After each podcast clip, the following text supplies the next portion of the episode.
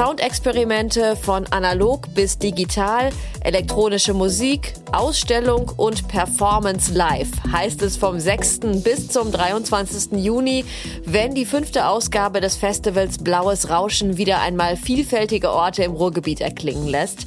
Und damit herzlich willkommen zu dieser Podcast-Episode. Am Mikrofon ist Kira Preuß.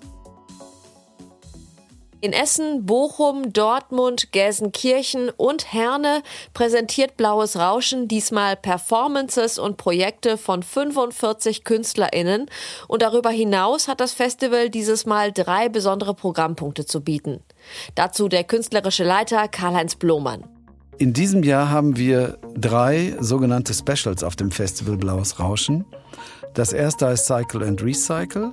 Das zweite ist das Hacklet mit Peter Kern.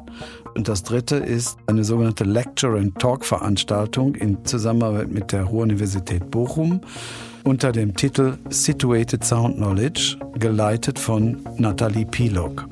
Warum sind solche Specials für ein Festival wie Blaues Rauschen so wichtig? Weil sie auf der einen Seite die regionale Szene und zwar nicht nur die Kulturszene, sondern auch die universitäre Szene, die ja im Ruhrgebiet relativ groß ist, mit dem Festival verbinden können.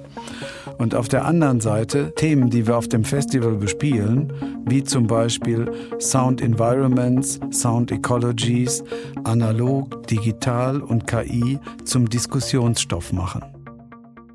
Stichwort äh, situiertes Soundwissen. Am 14. Juni treffen ab 16.30 Uhr Studierende des Instituts für Medienwissenschaft der Ruhr-Universität Bochum und weitere Interessierte auf die KünstlerInnen Antje Greyer-Ripatti und Pedro Oliveira. Die Bühne dafür bietet das Bochumer Atelier Automatik, quasi ein Urgestein des Viktoria-Quartiers, in dem seit Jahren alternative und politische Sichtbarkeit gefördert wird. An diesem Ort also, an dem Kultur geschaffen, gezeigt und diskutiert wird, eröffnet nun auch Blaues Rauschen einen Raum für kritischen Diskurs. In Nathalie Piloks Seminarbeschreibung heißt es dazu, Alltagsgeräusche, Rauschen, Maschinenklänge, Musik oder andere Soundscapes. Das Auditive umgibt uns permanent. In dem Seminar wollen wir Sound Environments eine Aufmerksamkeit schenken, ihnen zuhören und mit ihnen denken. In unserem Seminar fangen wir erstmal theoretisch an und über die theoretischen Zugänge zwischen den Sound, aber auch Cultural Studies lernen die Studierenden dann erst in akademischer Form äh, Historien der Soundart äh, und Theorien auditiver Medienkulturen kennen, um dann im zweiten Teil bei Blaus Rauschen praxisnah in die Live-Performances des Festivals einzutauchen. Die Studierenden merken so von Anfang an die intrinsische Verstrickung zwischen Klangaufführung und einer damit äh, verbundenen thematischen Konzeption. Sie werden also live und real Teil der aufgeführten Soundart-Konzepte, die die Künstlerinnen aus der ganzen Welt ähm, mit ihrer verschiedenen Situiertheit mitbringen und für uns hörbar machen. Die sogenannte Situierung ist auch das Stichwort, wenn es um den thematischen Rahmen der Lecture and Talk Veranstaltung im Atelier Automatik geht. Was dahinter steckt, erklärt Nathalie Pilok. Das Konzept des situierten Wissens geht auf Donna Haraway zurück. Sie entwickelte ihn als Reaktion auf die vorherrschende Meinung, dass Wissen immer objektiv, also universell gültig ist. Haraway geht davon aus, dass das, was wir wissen, kulturelle und geschichtliche Ursprünge hat und somit nicht unabhängig von Menschen bzw. Subjekten erzeugt wird. Die britische Künstlerin, Autorin und selbsternannte Sonic Cyberfeministin namens Annie Go hat den Gedanken eines Situiertseins nach Haraway mit der Wahrnehmung von Klang verbunden, was zu einer spezifischeren Betrachtung führt, die auch kulturelle Kontexte und unterschiedliche Zugänge und Backgrounds der Zuhörenden mit einbezieht. Wir bekommen also einen neuen Filter, der das Sonische auch relational und umgebungsorientiert und damit vielleicht auch äh, globaler und feministischer denken lässt.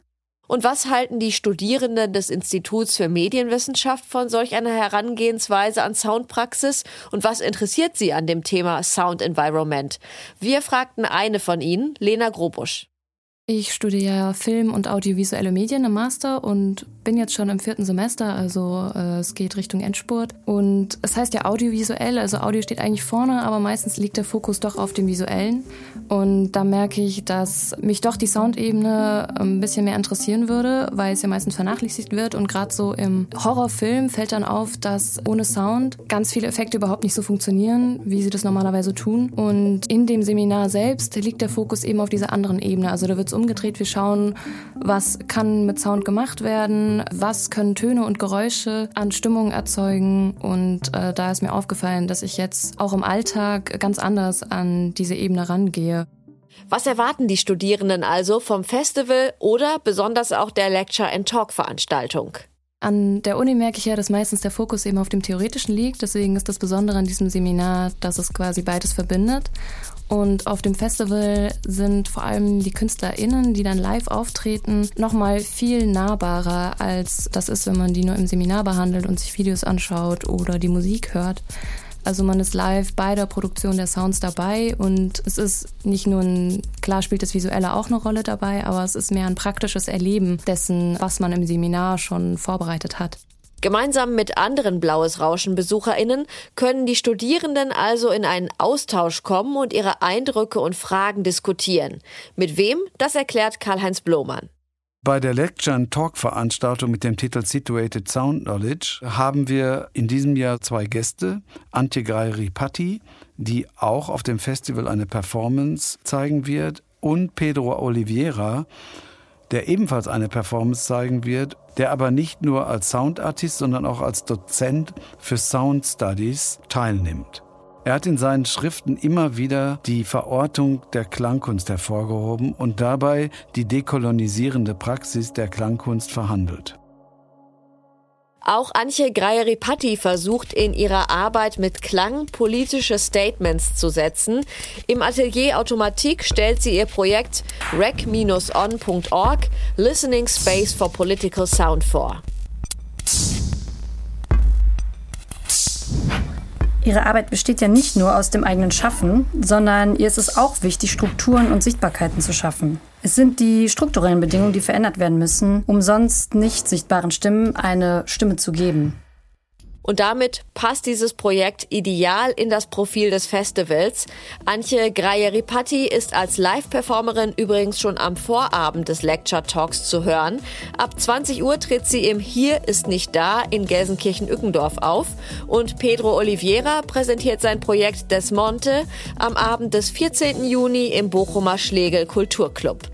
Infos und Tickets gibt's natürlich auf blauesrauschen.de und damit sage ich Tschüss, auf Wiederhören und bis zum nächsten Mal.